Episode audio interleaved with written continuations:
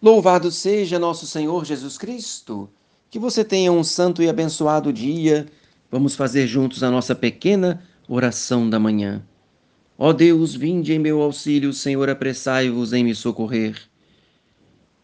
Glória ao Pai, ao Filho e ao Espírito Santo, assim como era no princípio, agora e sempre, por todos os séculos dos séculos.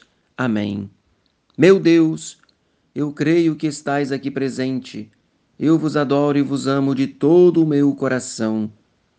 Dou-vos infinitas graças por me haverdes criado e feito nascer no grêmio da Santa Igreja Católica, por me haverdes conservado nesta noite e preservado da morte repentina. Em união com os merecimentos de Jesus Cristo, de Sua Mãe Santíssima e de todos os santos, vos ofereço todos os meus pensamentos, palavras e obras, para vossa maior glória, em ação de graças por todos os benefícios que de vós tenho recebido e em satisfação de meus pecados. Dignai-vos, Senhor, preservar-me neste dia do pecado e livrai-me de todo o mal. Amém.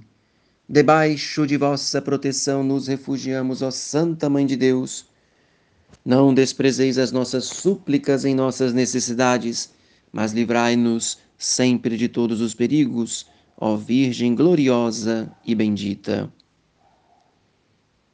E nesta manhã queremos meditar sobre a grande confiança que devemos ter no amor de Jesus, já que ele tudo o que fez, fez por amor, fez para a nossa salvação.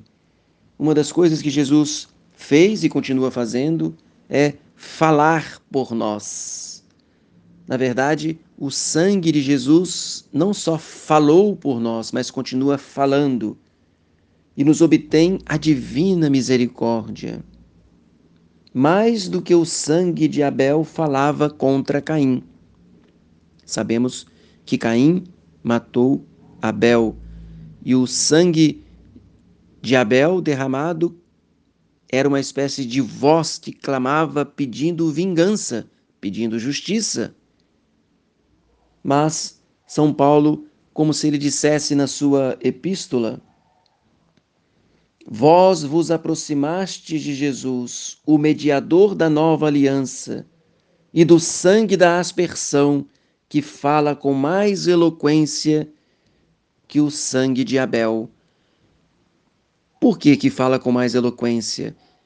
Porque o sangue de Jesus clama misericórdia. São Paulo, então, como se dissesse: Pecadores, felizes de vós que depois do pecado recorrestes a Jesus crucificado. Ele derramou todo o sangue para se tornar assim o mediador da paz entre os pecadores e Deus, e também para obter para eles o perdão. As vossas iniquidades clamam contra vós, mas o sangue do Redentor está a vosso favor. A justiça divina não pode deixar de ser aplacada com a voz deste sangue redentor. Então, aqui nós devemos ter toda essa confiança. Claro que estamos prestes a celebrar o mistério da encarnação, o nascimento, mas tudo é obra de amor e nosso Senhor, ele já veio com a intenção de oferecer o sacrifício da sua vida, o sacrifício que seria perfeito no fim de sua vida com o derramamento do próprio sangue.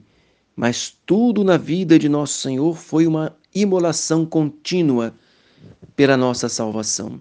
Tenhamos confiança então que enquanto estamos vivos, temos Jesus para interceder por nós e temos o seu sangue redentor à nossa disposição.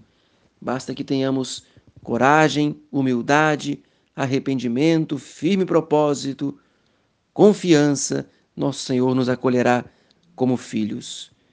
Pois bem, desejo que você tenha, mais uma vez, né, desejo que você tenha um dia abençoado, desça sobre você, sobre toda a sua família, a bênção de Deus Todo-Poderoso, o Pai, e o Filho, e o Espírito Santo.